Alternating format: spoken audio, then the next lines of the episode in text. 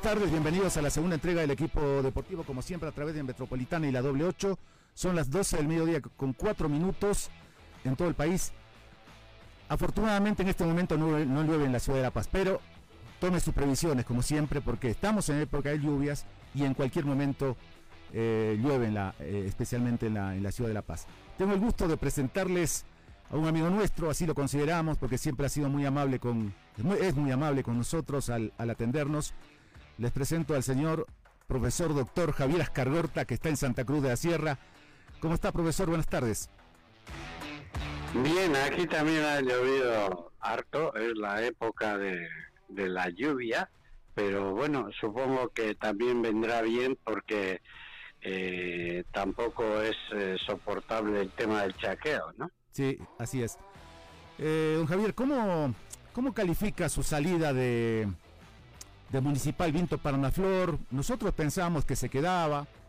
Eh, dentro de todo los dejó clasificados para jugar la Copa Sudamericana. Ese era el, el objetivo, la misión y el compromiso.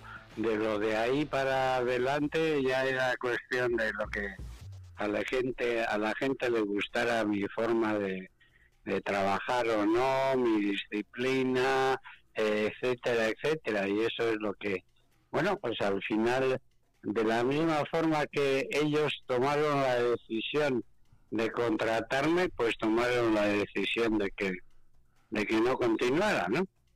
¿Y no le pareció mal eso?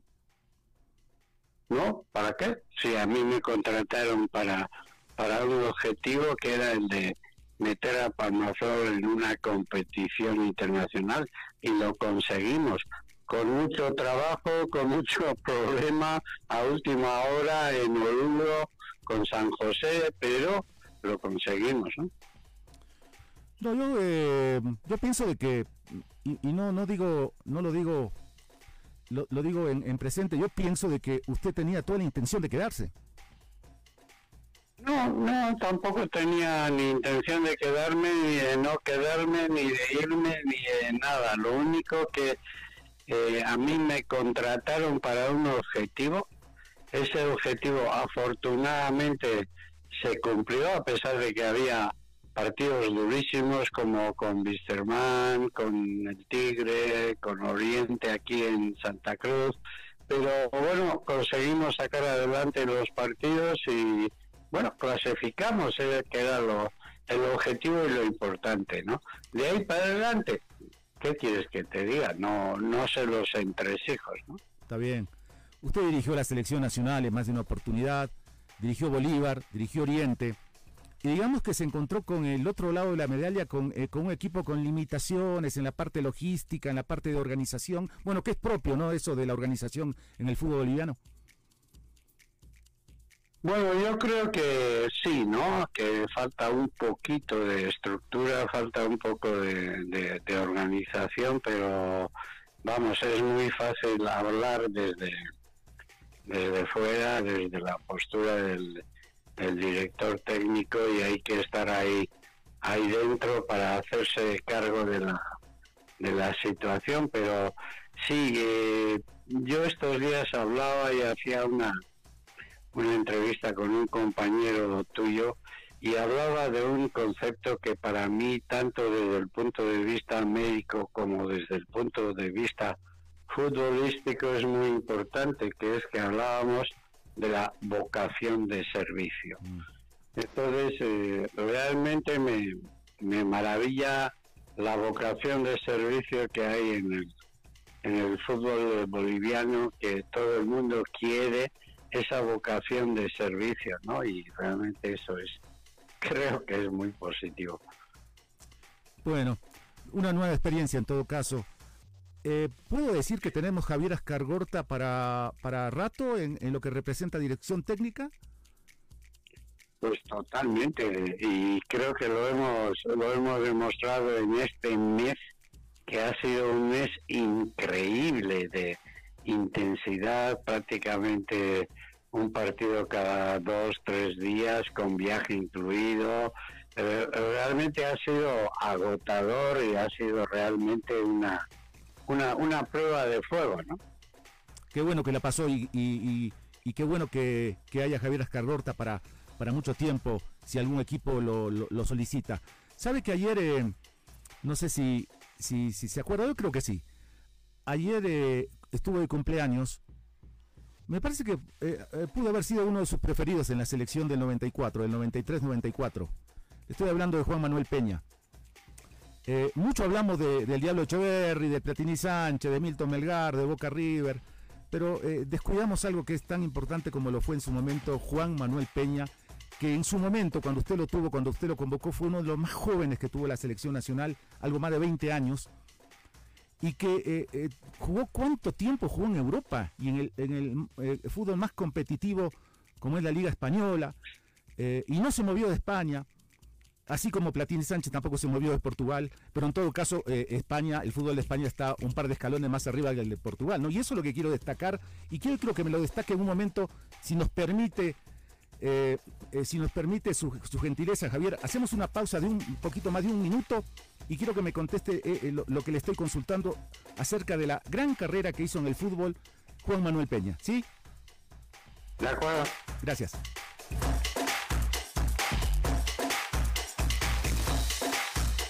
Ahora volvemos con el equipo deportivo radio.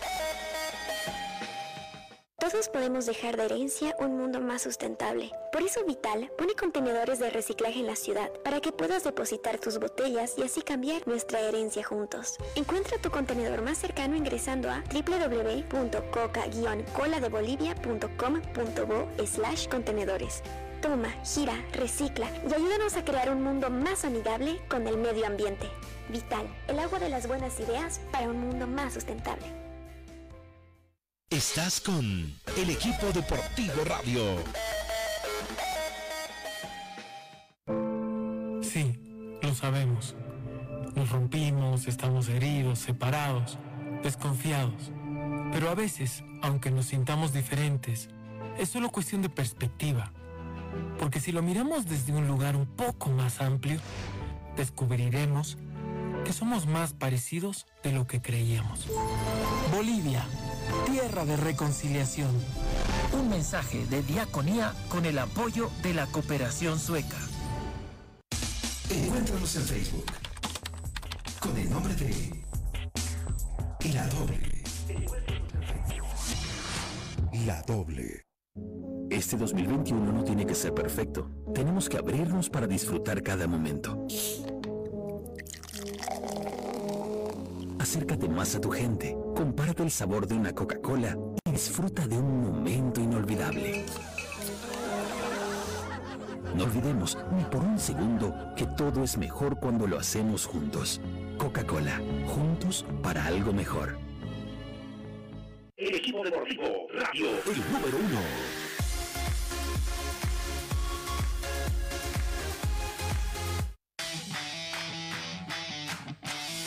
Son las 12 del mediodía con 13 minutos. Ni siquiera le voy a, decir que, lo, que, lo, que, lo, que lo saluda, porque lo va a identificar enseguida. Está con nosotros el señor Marco Tarifa. Eh, bueno, le, estábamos hablando ahorita de Juan Manuel Peña. Y de él va a hablar justamente en este momento eh, don Javier Ascargorta, que tiene la gentileza de atendernos desde Santa Cruz de la Sierra. Bueno, eh, sobre Juan Manuel Peña, yo tengo muchas cosas que decir y pocas cosas que decir. Me explico. Por una parte era uno de los integrantes más jóvenes de esa selección, junto con Jaime Moreno, que eran un poco la, la pareja, ¿no? Eh, y que prácticamente terminada la eliminatoria fueron para Colombia, luego se fue Juan Manuel para, para España, creo que al Valladolid, y Jaime Moreno se fue al Middlesbrough a, Inglaterra. Mm. Y quiero decir con eso que el, momento cumbre con, Juan Manuel fue cuando una vez vino a decirme que iba a dejar el fútbol y se iba a dedicar a, los estudios. Y yo le dije que, bueno, que, bueno, le dije mi teoría de las 24 horas, ¿no?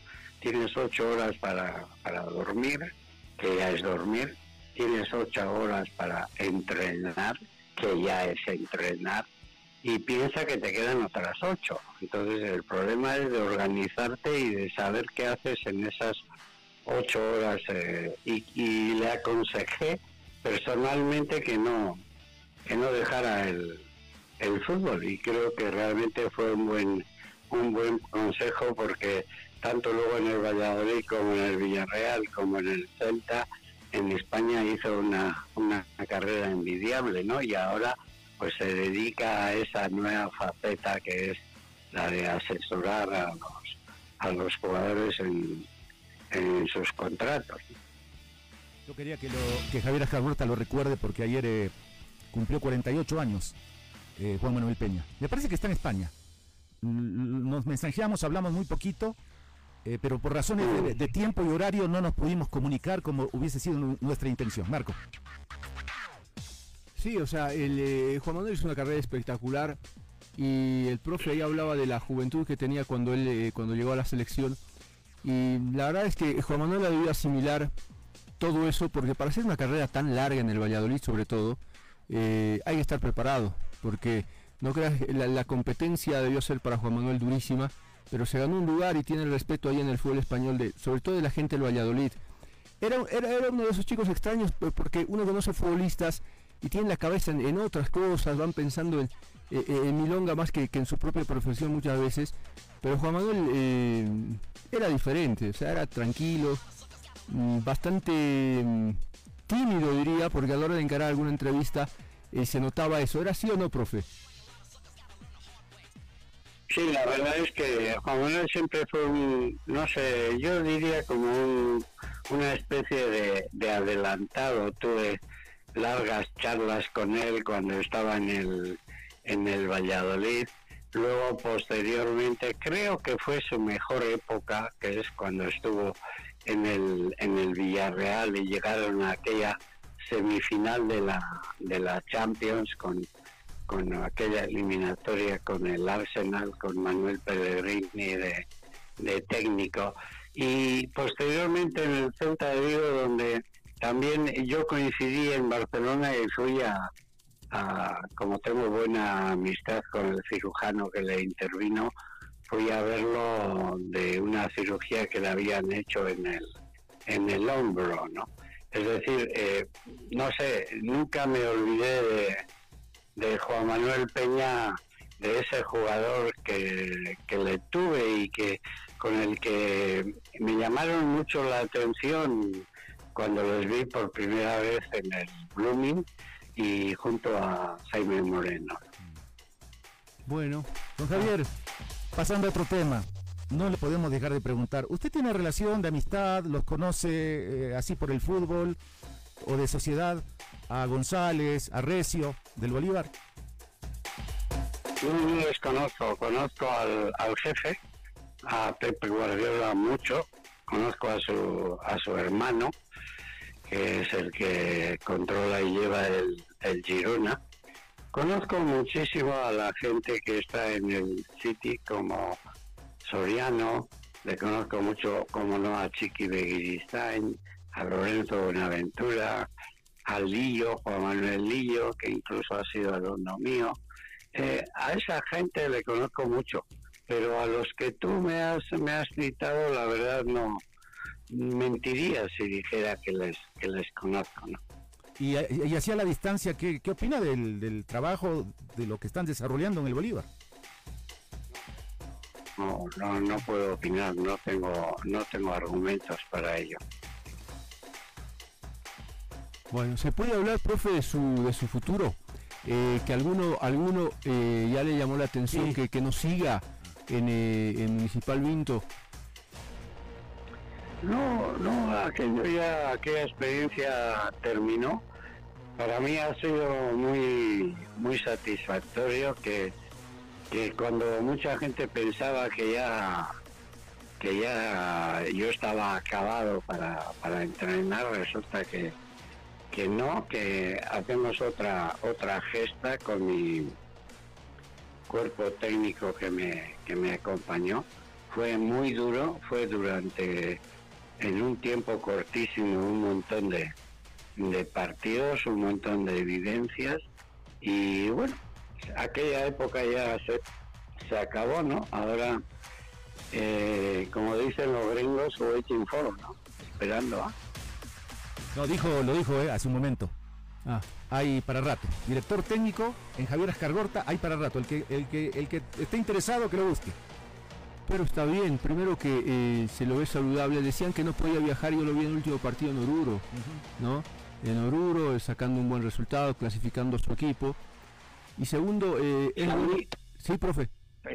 Perdón, tengo que dar la explicación de que salí eh, escopeteado, como se dice, de Oruro, porque con un surubí de esos, con mi compañero Marco, eh, teníamos que salir pero volando para poder llegar al vuelo de Cochabamba para poder pasar la noche vieja en Santa Cruz.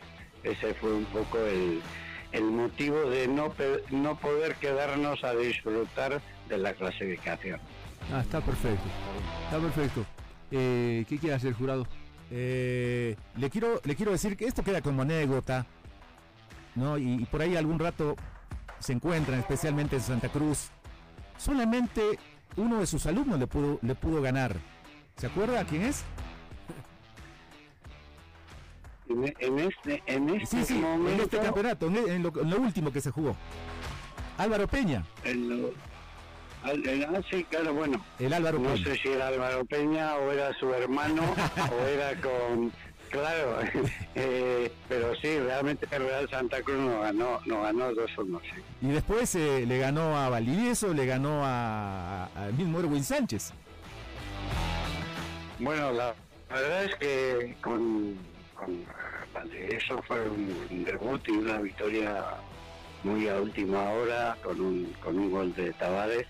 Y con Erwin Sánchez, la verdad es que me quedé un poquito sorprendido porque fue el primer partido y el único que Palmafor ganó a domicilio y Erwin Sánchez me, me, increpó feamente, pero no, no entendí nunca porque yo nunca he sido de esa forma de, actuar del que me acusaban. Ah, bueno, qué pena, que, que pase como anécdota, porque usted no tuvo mucho tiempo y, sabe que, normalmente no es así. Eh, sigue siendo un gran tipo, o sea que no, no tengo ningún, ningún problema, ni mucho menos. Profe, un abrazo, es un gusto siempre escucharlo. Eh, cuídese, nos agrada que esté bien de salud y predispuesto para el fútbol. Que, que en algún momento, sí, que sea más temprano que tarde, eh, llegue ese llamado que le permita seguir orientando sobre todo a nuestros chicos, eh, que son los que más reciben esos consejos. Sí, yo creo que sí, creo que lo que más nos hace falta es eh, hay que, se puede hablar largo y tendido sobre eso, pero yo creo que ha nacido un nuevo personaje dentro del, del fútbol que se está apoderando del fútbol. Y el fútbol, el fútbol no tiene dueño, el fútbol si, si tiene un dueño es, se le llama el jugador de fútbol. Y a este sí que hay que enseñarle, hay que educarle, incansablemente porque es el que luego está en el terreno del juego. Los demás, bueno, circunstancialmente aparecen, cinco mil dólares, una comisión, te doy, me quedo, te vas, te mueves de equipo, eh, ahora te vas a Arabia, ahora vuelves. Ah, en fin, toda esta parafernalia que está apareciendo en el fútbol, que bueno, que yo no digo que no sea eh, que no sea necesario, pero que lo importante del fútbol sigue siendo la persona y esa persona es el futbolista. Muchas gracias, don Javier.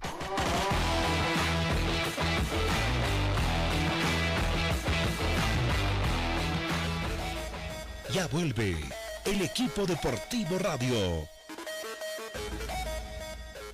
en esta Navidad, regala seguridad a tu familia. Regala seguridad a tu construcción. Compra las viguetas pretensadas, sismo resistentes búnker de Tecnopreco. Llámanos o escríbenos hoy al WhatsApp 701 62 153. Con Tecnopreco vive seguro. Estás con el equipo deportivo radio.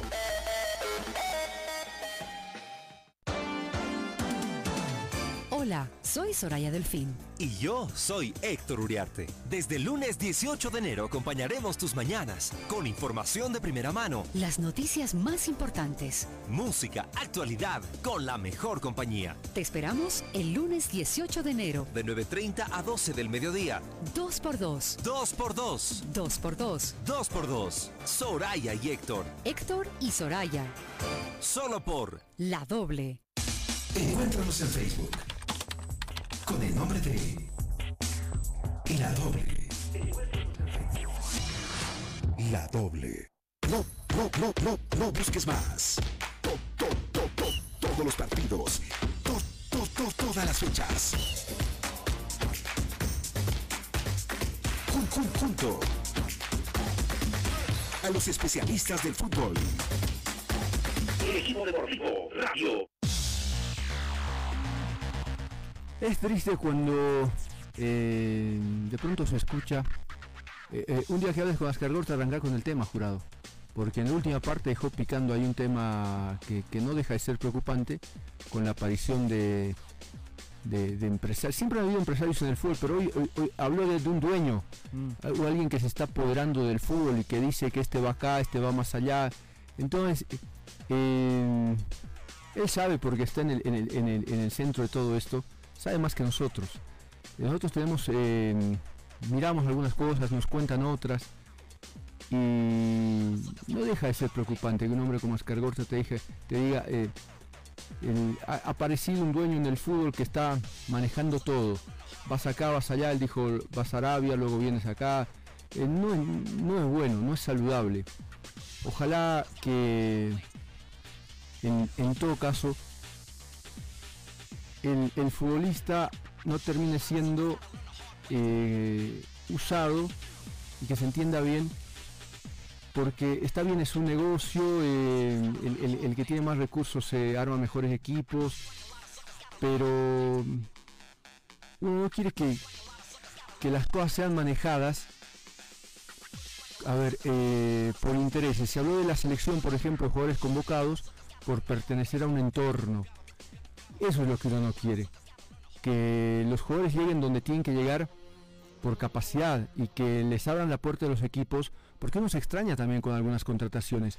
Aparecen en un equipo grande y han jugado poco y nada, aparecen eh, vendidos al exterior. Está bien que los vendan si los pueden vender al exterior.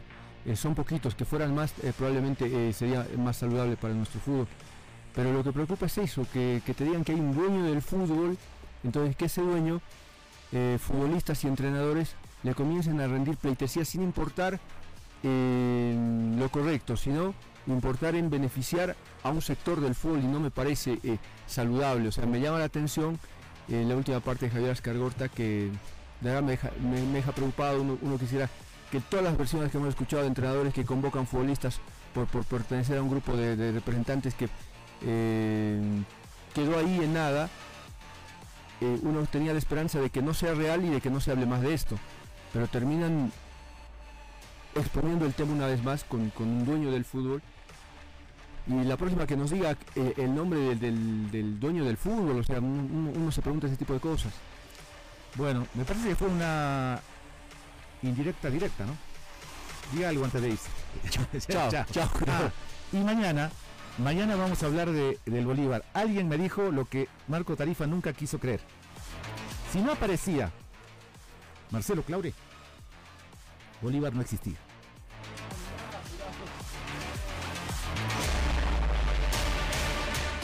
Hace, hace unos días, antes del, pronunciamiento de Marcelo Claure con respecto al centenario del Bolívar, lanzó unas cifras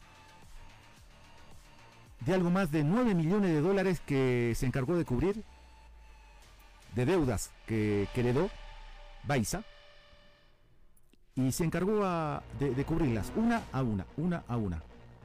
No sé si eran tantas o más deudas de las que hoy en día tiene San José. Me parecen que, eran, que inclusive eran más. Porque en algún momento se habló de una deuda de algo más de 5 o 6 millones de dólares que tenía Bolívar en su, en su, en su momento. Pero Marcelo Claro el otro día habló de, o escribió mejor dicho, de una cifra de algo más de 9 millones de dólares. Y un ex dirigente del Club Bolívar apareció y, yo quiero, no, no, no, no voy a leer todo, dice, Bolívar iba a desaparecer sin pena ni gloria. En ese momento fue providencial la aparición de Marcelo Clau. Mañana, ocho y media, como siempre, los esperamos. Permiso, buenas tardes.